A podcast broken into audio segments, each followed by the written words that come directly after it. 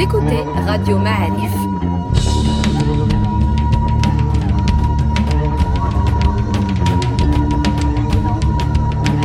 Le podcast Histoire.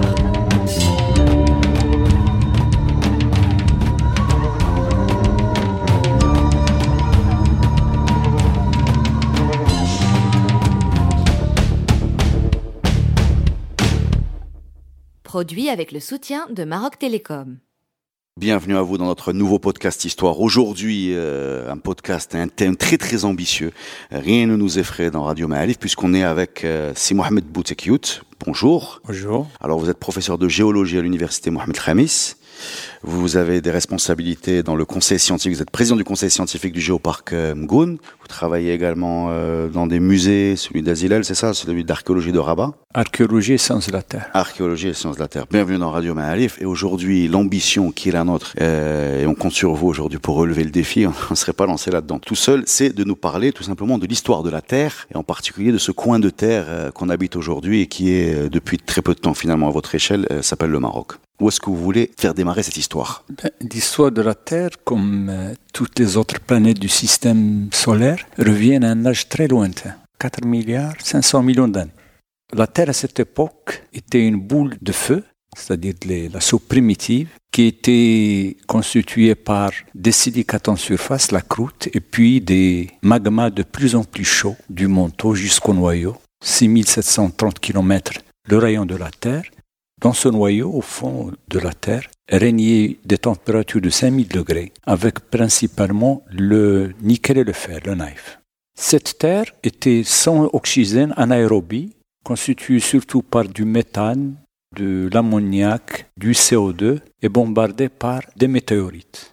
Dans cette atmosphère sont nées la vie et la planète Terre avec toute son évolution. Mais si vous permettez, et pour que l'auditeur poursuive, j'ai envie d'expliquer ou de parler brièvement sur trois événements importants Allez-y. qui sont intrinsèques à la Terre. C'est la seule planète vivante, c'est-à-dire qui bouge par rapport aux autres planètes du système solaire, grâce à ce qu'on appelle la tectonique des plaques. C'est-à-dire cette Terre est constituée par des plaques, et la limite des plaques, on a des dorsales dans lesquelles monte continuellement le magma. Ce magma, quand il monte en surface, surtout dans la mer, il se refroidit Au contact de l'eau. au contact de l'eau. Et puis d'autres magmas plus jeunes montent. Donc ils poussent de part et d'autre les magmas anciens. Et ainsi de suite, on a comme un tapis roulant des continents qui sont en train de danser, de monter, de redescendre. Et on peut suivre ces mouvements de, de ces continents, de ces plaques à travers les temps géologiques. Ça, c'est le premier élément. Excusez-moi, est-ce qu'ils bougent encore les, les continents? Oui, tout le temps. D'accord. Tout le temps, tout le temps. Deuxième élément, c'est ce qu'on appelle la paléogéographie, c'est-à-dire on essaie de reconstituer l'aspect de cette Terre à travers les temps géologiques très lointains. Si on voit la géographie actuelle, l'océan Atlantique, les chaînes de montagnes les plaines, c'est très facile. On peut les voir à l'œil nu. Par contre, quand on est dans la géologie, il faut un tas de disciplines et une confrontation de beaucoup d'éléments pour y arriver. On a ce qu'on appelle les faciès, ce qu'on voit actuellement. C'est-à-dire, si je prends le continent, actuellement, il y a trois grands ensembles de roches. Il y a les fleuves avec des galets, il y a les sables, ce qu'on appelle l'éolien, et puis il y a les glaciers. Et chacune de ces roches est marquée par des éléments, des critères importants. Donc, nous, ce qu'on fait, c'est-à-dire, on reprend, à chaque fois qu'on trouve, par exemple, un galet strié, c'est-à-dire qui a été porté par un glacier, on dit qu'il s'agit d'un glacier d'un climat froid. Si on trouve des sables avec des chocs, on sait que c'est du vent, parce que les sables qu'on trop chocs. Donc on a toute une méthode à la Colombo, comme un policier, on cherche les éléments, les indications pour mettre la paléogéographie en place. Dans le domaine marin, c'est la même chose. Les animaux aussi, ils vivent liés à un climat. Donc ces critères de fossiles qu'on trouve dans l'ancien et d'éléments géochimie, fossiles, minérales, on confronte tout ça les éléments, on constitue la paléogéographie. Ça, deuxième. Troisièmement, le temps géologique, c'est très important. Il faut se détacher de l'échelle humaine. On parle dans le million d'années et le milliard d'années. Mhm. C'est ce temps, parce que les gens vont entendre des millions d'années, on arrive à avoir ces âges par des isotopes, c'est-à-dire dans la nature, les éléments minéraux se transforment en autres éléments en perdant la moitié de leur atome. Si on prend l'exemple l'uranium 235, au cours du temps, il devient du plan 207, au cours d'une période de temps de 600 millions d'années Qui permet de dater les. qui permet de- le plus le, la, la Carbone plus celle- 14. le carbone 14 qui a une période c'est-à-dire le carbone 14 au bout d'un certain temps 5730 ans il se transforme en azote 14. Et comme ça, on a les âges. Une fois qu'on a cet âge résolu par isotope, si on trouve un fossile à côté ou un minéral, il devient marqueur. Si on fait une datation au Maroc, on a un fossile à côté. Comme les fossiles ont une grande répartition, comme les humains actuellement, on les trouve sur la planète Terre, à chaque fois qu'on trouve ce fossile, c'est plus la peine de revenir à cette datation isotopique qui coûte très cher. Donc le fossile devient un marqueur du temps.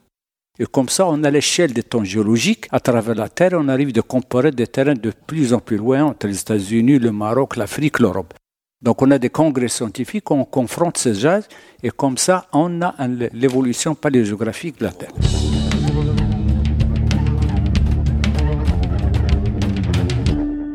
Vous vous rendez compte que, que, quand vous nous parlez, euh, on a beaucoup, beaucoup de mal à... À, suivre. Non, à suivre, ah. c'est possible, mais à visualiser, à, ah. à, concevoir, à imaginer euh, ce qu'est euh, plusieurs milliards d'années, ce que sont ces temps géologiques, la nature des enquêtes que vous menez pour euh, dater euh, telle et telle chose. On a basculé dans un monde parallèle quand on est rentré dans votre bureau euh, arabe. si mais je vous le dis moi. Alors racontez-nous cette, cette, ces plaques, comment elles ont bougé. donc, disons les, les, terrains plus anciens, ce qu'on appelle le précambrien, de 4 milliards jusqu'à 540 millions d'années. À, cette époque, il n'y avait que des masses continentales métamorphisées, granitisées, ce qu'on appelle les boucliers. Il y a un Africain important c'est pour ça qu'on n'a pas de séisme à l'Afrique. On a un bouclier résistant, un os très très résistant. On a juste autour de l'Afrique, on a des petites secousses et des rentrées marines. On a un bouclier au Canada, par exemple, le bouclier des hybrides. Donc à l'époque, il y avait des boucliers, des plateformes. Donc on est là installé sur une plateforme Pas le Maroc, non, Le, bouclier dans l'Afrique centrale. Nous, on, est à la limite. On est au bord du bouclier. On est au bord du bouclier. Hmm. Ça, c'est le premier élément. Il n'y avait pas de fossiles. La vie était fragmentaire. La vie a commencé il y a 3,7 millions d'années avec des bactéries, ce qui est revenu sur un, autre thème, l'origine de la vie, pour ne pas compliquer la Terre et la vie. Et disons, c'est à partir du Cambrien, il y a 540 millions d'années, que d'un seul coup, il y a une explosion de la vie sur, la Terre. Et les éléments de suivi deviennent plus palpables parce qu'on les trouve, ils ont une grande répartition géographique. Hein. Généralement, les, organismes vivent dans les mers, donc ils ont une grande répartition, mais on les trouve partout. Et ça devient un marqueur. Donc, dans ce Cobré 540 millions d'années, l'aspect de la Terre est formé par deux grands blocs. Il y a un bloc nordique qui correspond à l'Europe, euh, Russie, ce qu'on appelle l'Eurasie, mm-hmm. et un bloc sud, le Gondwana. L'Afrique, l'Amérique du Sud, l'Australie, l'Inde et l'Antarctique étaient tous en bloc. Attaché. comment vous appelez ce Le Gondwana. Le Gondwana. Eh, et au nord, la Laurasia. Si ça n'avait pas bougé, on serait gondouané. Euh, si ça n'a pas bougé, d'ailleurs, l'Amérique serait à côté de l'Afrique. C'est compliqué pour gagner une Coupe d'Afrique. Voilà, exactement. Donc le Gondwana. Le Gondwana, Europe, la Laurasia. La Laurasia était fragmentée en trois grandes masses à l'ouest, ce qu'on appelle la, la, Laurentia, la Phénosarmatia, c'est des blocs, les limites des continents actuels et des pays n'existaient pas. Bien sûr. Il y avait de petits océans. Ça, c'est le Cambrien, d'une manière générale. Puis on monte à l'Ordovicien. L'Ordovicien, au niveau de l'Angleterre et la Scandinavie, c'était la première chaîne paléozoïque, ce qu'on appelle la chaîne calédonienne, qui se trouve actuellement le long de l'Écosse, Angleterre et qui va jusqu'à Scandinavie parce que la tectonique, on ouvre les océans, mais de l'autre côté, les, continents se heurtent. Hmm. Et ils sont à l'origine de la, chaîne de montagne. C'est des plissements de... C'est des plissements, voilà. Donc la première chaîne était là-bas. Alors de Vicien, le Maroc, à ces, époques, était au pôle sud, parce qu'on trouve des glaciers. Alors de Vicien, on trouve partout des glaciers, des galets glaciers, des roches moutonnées, qui montraient que les glaciers passaient sur eux. Donc le Maroc et le Maghreb étaient en face de pôle sud qui se trouvait au niveau de l'Afrique centrale. Ça, c'est pendant les 520-530 millions d'années. Puis on passe à une autre époque où, de nouveau, au Maroc, il y avait des sillons entre Marrakech, par exemple, jusqu'à Oujda, ce qu'on appelle l'anticlonium ou le synchronium. C'était une fosse D'ailleurs, cette cuvette reste encore actuellement. Hein, si vous voyez les nuages qui montent entre Ben et Kharibga, c'est la même vallée qui a joué il y a, des millions d'années. Et puis de, part et d'autre, les meseta. Hein, la meseta Casablanca, Qu'est-ce qu'une meseta Une meseta, en nom espagnol, c'est une plaine aplatie qui est le résultat d'une chaîne de montagne qui s'est érodée. D'accord. Donc il y avait la chaîne de montagne, ça c'est l'Hercinien au Maroc, une chaîne de montagnes dans, dans la région ouest, entre Kazan, le Maroc central, Khribga, et puis une autre zone, la Meseta orientale de la région de Oujdef et Et la chaîne hercinienne, à la fin, encore, ces deux blocs vont se réunir et vont donner la chaîne hercinienne, qui a disparu maintenant. Il reste encore de l'Ijbilet, un petit peu dans les, la Meseta orientale, parce que chaque fois qu'une chaîne de montagne, l'érosion arrive par la suite et la détruit. Au Carbonifère, effectivement, le fait qu'il y ait cette chaîne de montagne, c'est-à-dire ça a soulevé un petit peu le Maroc, et tout autour, on a les, les forêts. Donc au Carbonifère, c'est le nom d'ailleurs vient du charbon. On a les mines de charbon le long de l'Europe, Belgique, France, Asturie en Espagne, et les mines de Jarada. C'était d'anciennes forêts immenses qui sont submergées par l'eau de mer et qui sont à l'origine du charbon. Donc, excusez-moi, juste pour comprendre, ça veut dire que les mines de charbon sont la preuve d'une ancienne forêt. Ah oui, bien sûr. Donc, d'accord. Et qui, qui a été ensevelie. Qui a été ensevelie. Et, donc, le bois est devenu. Et le bois est devenu charbon. D'accord. Donc, ça, c'est le cas à Jarada C'est le cas à Jarada du côté marocain. Et puis, ça se poursuit le long de l'Europe. D'accord. Et là, là dans, vous nous racontez quelle période là? Parce qu'on On est là dans le Carbonifère dans les 280 millions d'années à peu près. Là, les, les, continents sont séparés ou pas encore? Ils sont séparés puis se sont réunis. Du côté de Maroc, il y avait un sillon, une fosse marine, mhm. pendant les Devoniens par exemple, qui a déposé les sédiments et puis par la suite, ça s'est réuni pour donner la chaîne hercinienne. Chaque fois qu'il y a une chaîne, c'est-à-dire que les deux blocs se sont réunis et, ils ont donné une chaîne. D'accord, donc les montagnes qu'on a au Maroc. les montagnes qu'on a au Maroc, maintenant, c'est l'Atlas. C'est une autre période secondaire à partir du Trias, c'est-à-dire il y a 250 millions d'années, le continent européen s'est stabilisé. Et c'est autour du Gondwana de commencer à se fragmenter. Donc, les fragmentations commencent par des petites fissures à l'intérieur du Gondwana. Donc, ce qu'on a le Trias, ce qui donnait l'Atlas au Maroc, l'Atlantique, qui continue maintenant, qui est devenu océan, et qui a séparé le Maroc, enfin l'Afrique de l'Amérique du Sud, de l'Amérique du Sud et de l'Amérique du Nord, l'Inde qui s'est éloigné de l'Afrique, c'était un morceau de l'Afrique qui s'est éloigné par l'océan Pacifique. Madagascar, qui était aussi un bout de l'Afrique, qui s'est détaché et qui a laissé derrière le canal de Mozambique. Donc, mhm. il y a un éclatement de cette Gondwana. Ce qui que donné l'Atlas. Alors l'Atlas, c'était, si vous donnez une, image de ce que c'était l'Atlas pendant le Jurassique inférieur, c'est-à-dire il y a 180 millions d'années, le Maroc, vous avez la plaine du Tadla, si j'ose dire, la plaine de Ouarzazaz qui était des reliefs, et entre deux, l'Atlas, c'était un océan. C'était une mer qui était alimentée par ce qu'on appelle la Tétis, l'Atlantique, mais c'était une autre mer, l'ancêtre de la Méditerranée. Ah, attendez, comment l'Atlas, qui était une mer, est devenu une montagne? Par la suite, au tertiaire, c'est toujours la même chose. L'Atlantique était beaucoup plus fort, disons, pour donner des images. Il s'est ouvert au détriment, il a comprimé l'Atlas, et qui était éjecté en, chaîne de montagne. En hauteur. En hauteur. C'est-à-dire, et si l'Atlas a gagné, il y aura une partie du, par exemple, de Bni jusqu'à Casablanca qui serait partie avec les États-Unis, avec l'Amérique. Mais au contraire, c'est l'Atlantique qui a, qui a gagné. Vous ouvrez beaucoup de, ah de, de, de, portes possibilités. Mais on va. en géologie, il n'y a pas de frontières. Pour vous donner une image de ça, maintenant la Méditerranée est en train de se fermer dans 20 millions d'années, on aura une chaîne de montagnes à la Méditerranée. Et si l'homme reste encore, il, peut passer à, pied pour passer à l'Europe. Maintenant, l'Atlantique qui pousse l'Afrique vers l'Europe. Et à un certain moment, ils vont se heurter pour donner une nouvelle chaîne de montagnes. Mais je vous dis, le, temps est important. L'Atlantique, maintenant, il s'ouvre de l'ordre de 1 à 3 cm par an, en moyenne. 1 à 3 cm. Il s'ouvre, c'est-à-dire qu'il écarte. Il grandit. Il grandit. C'est lave euh, dont je vous ai parlé qui Au monte. Milieu. Euh, d'ailleurs, euh, si vous voyagez en Amérique pendant la journée, on voit cette dorsale en feu au centre de l'Atlantique qui monte de l'Atlantique Sud et qui remonte. On la voit par avion. C'est une ligne avec une de la, lave, de la lave qui sort et, qui, écarte les deux plaques. Continuellement. il, il pousse de 1 cm par an. 1 à 3, c'est ça disons un en moyenne, à trois. Parfois, quand il y a beaucoup d'activités volcaniques, il passe à trois. Un par an. Euh, en 100 ans, ça fait combien? Un mètre, 100 centimètres. Mille ans, ça fait 10 mètres. Un million d'années, ça fait 10 kilomètres. Deux millions d'années, ça fait 20 kilomètres. 20 kilomètres, vous ouvrez l'Atlantique 20 kilomètres, c'est-à-dire vous le poussez.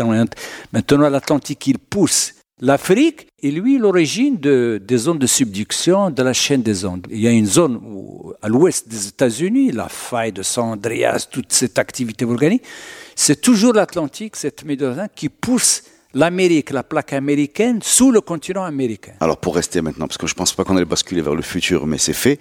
Euh, donc de là, l'Atlantique s'agrandit. Oui. Euh, L'Afrique s'éloigne du continent américain Oui, et la Méditerranée se comprime. se comprime. Il y a Donc- une rotation maintenant. L'Afrique qui le remonte vers le- depuis le Crétacé, depuis 60 Et donc ces, fr- ces frottements devraient, euh, parce que je suis resté bloqué sur Euh. la Méditerranée, il va y avoir une montagne. Ah C'est oui, terrible. oui, mais vous oubliez 20 millions d'années, c'est pas demain. Ça va doucement. J'espère qu'ils On ont se- réglé les problèmes on- de visa d'ici là. On ne serait pas là pour, pied. on serait pas là pour, pour l'avoir.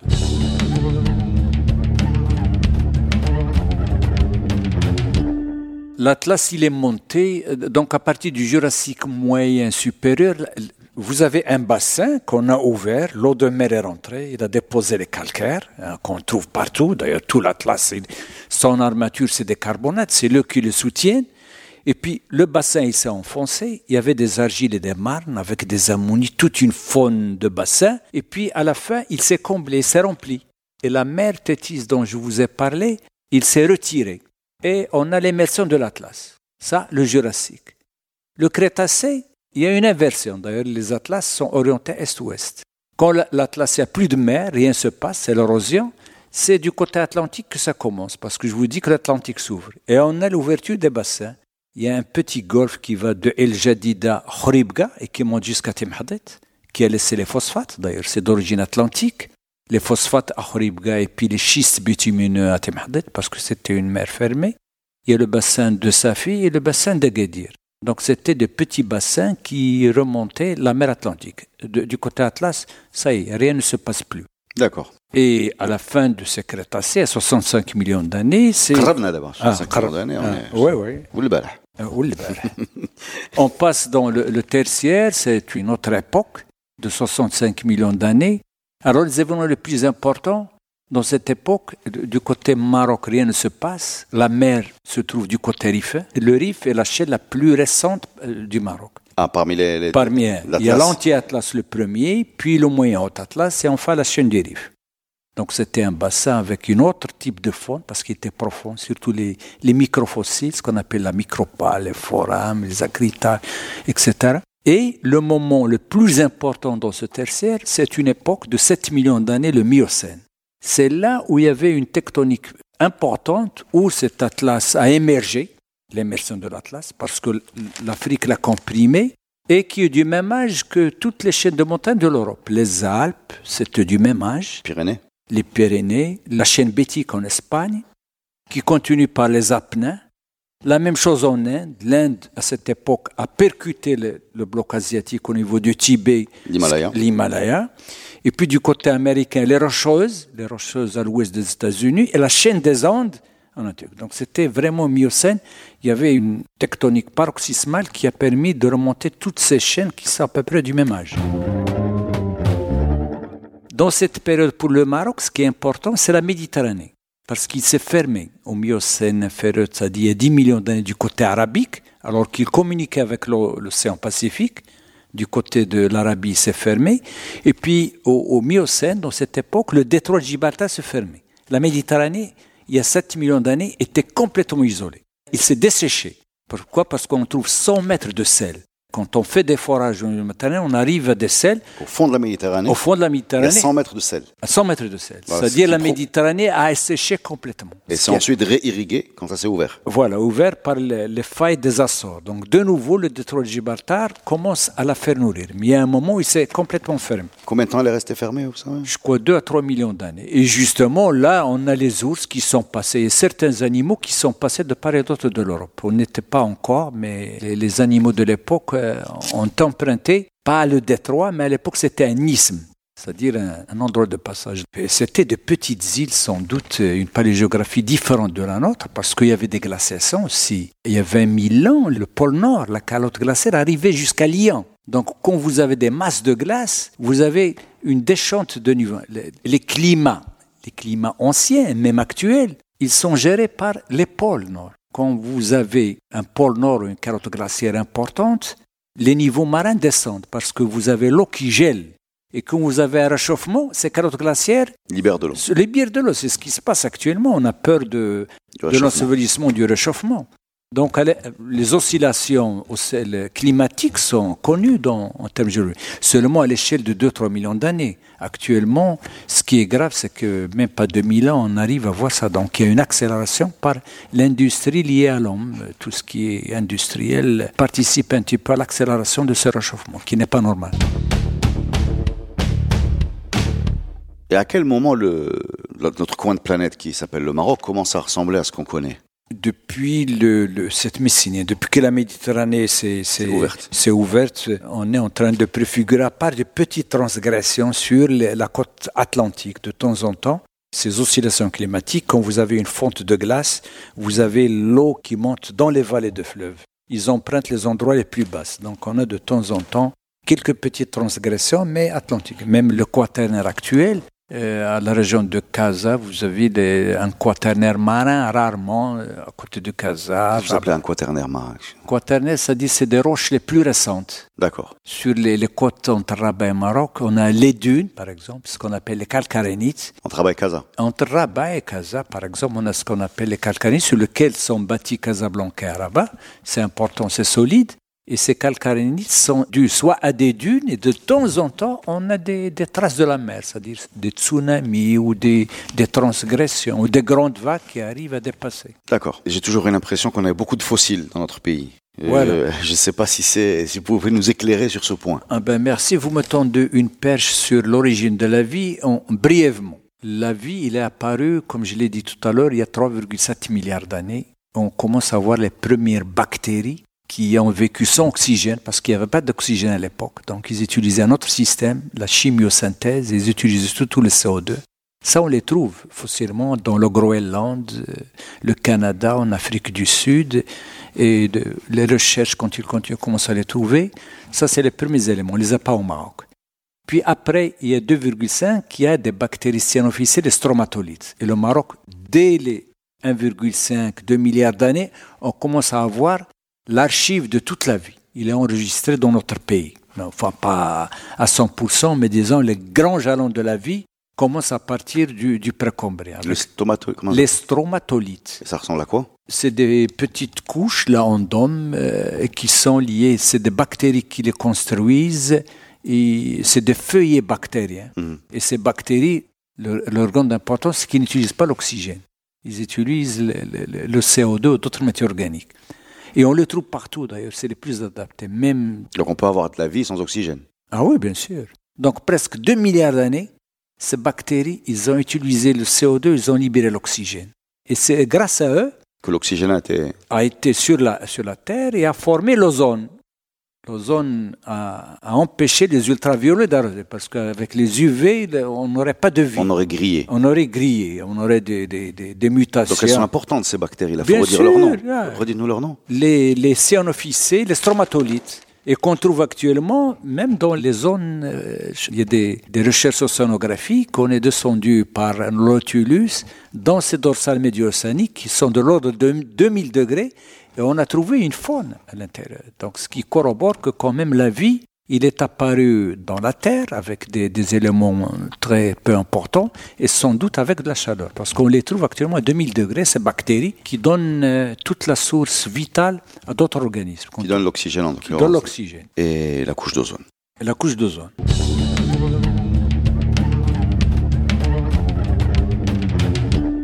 Pour ce qui est les, plus grands jalons, dans, ce précambrien, malheureusement, il n'y a pas beaucoup de traces de vie à part ces bactéries qui sont importantes. Mm. Et d'un seul coup, donc on a une faune, la faune de Diakara a 600 millions d'années au Canada, puis de Burgess aux États-Unis, de petites faunes. Il y a une au Maroc qui maintenant est devenue célèbre. Il a été dans le, le revue de nature, Sefzouata, à côté de Ouarzazate. On a des organismes mous, c'est-à-dire sans carapace, mais bien conservés parce qu'il y a un problème, je crois, avant le précambrien, avant le cambrien, les animaux n'arrivaient pas à faire leur, euh, leur coquille calcaire. Donc ils ont existé, mais ils ne ils se sont pas fossilisés. à part des endroits extrêmes où il y a des conditions importantes. Et c'est à partir du cambrien que les animaux, les trilobixaires, commencent à acquérir une carapace calcaire. Et c'est cette carapace qui, qui se fossilise et qui reste. Et qui reste et, qu'on voit actuellement. Donc les, les, les fossiles qu'on trouve du côté de Ouarzazate, Alfoud, etc. Voilà, exactement. C'est cela. C'est du Cambrien. Il y a une espèce de, de, coquillages, des spirales, tout ça. Les trilobites, les goniatites, les orthocères, des poissons avec des euh, monstres, avec des, des, des, carapaces osseuses. Il y, a, il y a tout le bassin de Rachidia. Et d'ailleurs, tous les musées du monde en ont emprunté. Et même maintenant, il y a Parce que même à niveau mondial, c'est une concentration importante de fossiles. D'accord. Et malheureusement, il y a beaucoup de, de fossiles qui partent d'une manière illicite du Maroc. Donc, euh, il y a un trafic de fossiles. Il y a un trafic de fossiles malheureux malheureux qu'il faut arrêter. Il y a déjà beaucoup de fossiles qui viennent des cendriers déjà. Ah oui, exactement. C'est vraiment. C'est une réalité. C'est une réalité. D'accord. Donc ces fossiles, euh, ces fossiles remontent à, cette période-là. À 540 millions d'années, ils vont jusqu'à 250 et on les trouve partout, bien conservés, extraordinaires. Ça, c'est le Paléozoïque. Et après, pendant le Jurassique, ces trilobites, toute cette faune a disparu à la fin du Permien. C'est ce qu'on appelle les grandes, les, extinctions massives. Alors, il y a une autre faune qui est c'est les tétrapodes, c'est-à-dire on, a des exemples à l'Argana, c'est des, sortes d'amphibiens de, grande taille qui ont donné les dinosaures, les dinosaures à partir du Trias. Donc à partir du Trias jusqu'à la fin du Crétacé, c'est le règne sans partage du dinosaure, avec des milliers d'espèces de diversité. Et il faut en parler des dinosaures. Au Maroc, exactement, on trouve des dinosaures très diversifiés. On les trouve au bord de l'Atlas, parce que l'Atlas était une mer, et ces animaux, comme ils sont d'origine, les grands, c'est-à-dire la source, étaient des végétariens, ce qu'on appelle les sauropodes, herbivores. Donc ils suivaient les endroits riches en, forêt pour qu'ils puissent se nourrir parce qu'ils arrivent à avoir des masses très importantes où il faut des tonnes et des tonnes d'air par jour et qui sont poursuivis par leurs chasseurs, les, théropodes. Professeur, on arrive, euh, ben on arrive aux dinosaures et les dinosaures, ça sera le, sujet de la deuxième podcast avec vous. On vous donne donc rendez-vous euh, ben, la semaine prochaine pour, euh, ben, pour nous continuer cette histoire avec la, votre passionnante chasse des dinosaures. Merci pour cette première partie, professeur. Merci à vous aussi.